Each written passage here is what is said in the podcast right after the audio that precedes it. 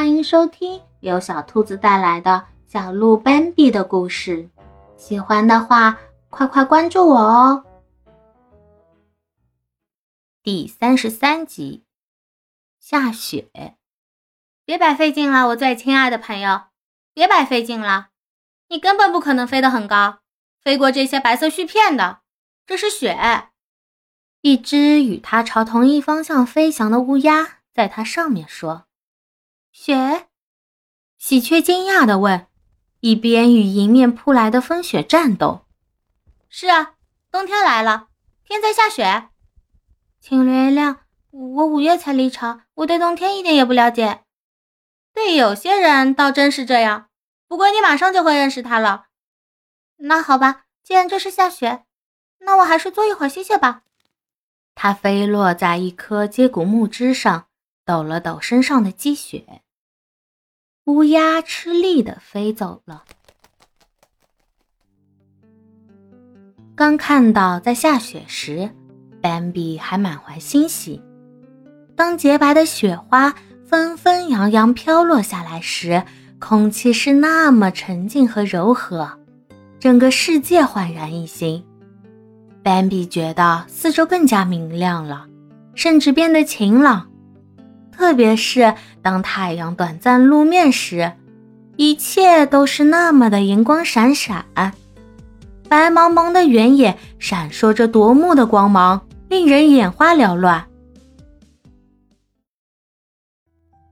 没多久，斑比对下雪就再也高兴不起来了，因为寻找食物变得越来越困难，越来越困难。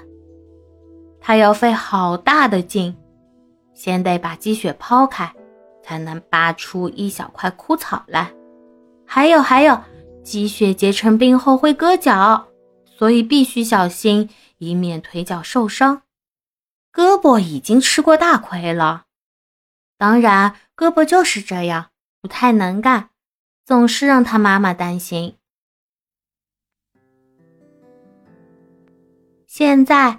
大家几乎常常待在一起，互相比以往有更多的交往。艾娜姨妈经常带着她的两个孩子。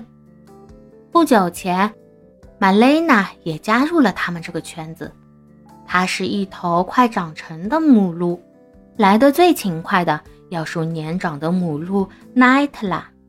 她总是独自站在一边，对一切都有独到的见解。不。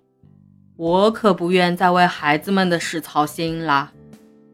对于这其中的乐趣，我早已领教了。他总是这么说。为什么？既然这么有趣，这时候法丽娜总会提问，奈特拉太太就装出一副生气的模样。那可是糟糕的乐趣，我已经受够了。大家在一起。愉快的消磨时间，并排着坐着聊聊天。孩子还从来没有像现在这样听到那么多的故事，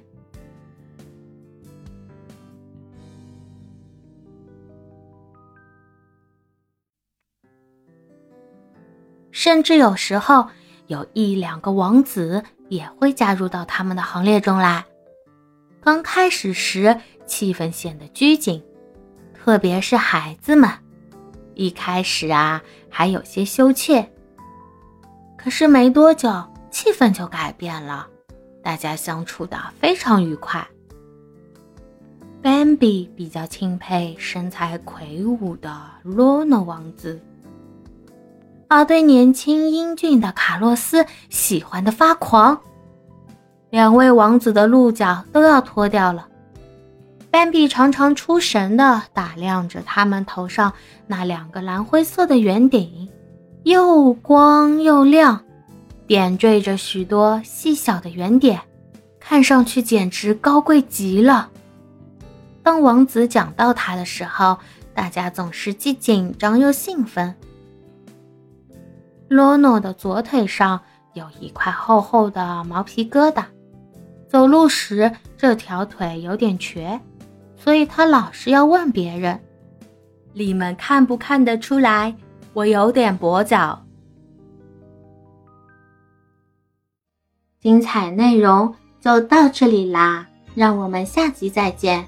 别忘了点赞关注收藏三连哦爱你。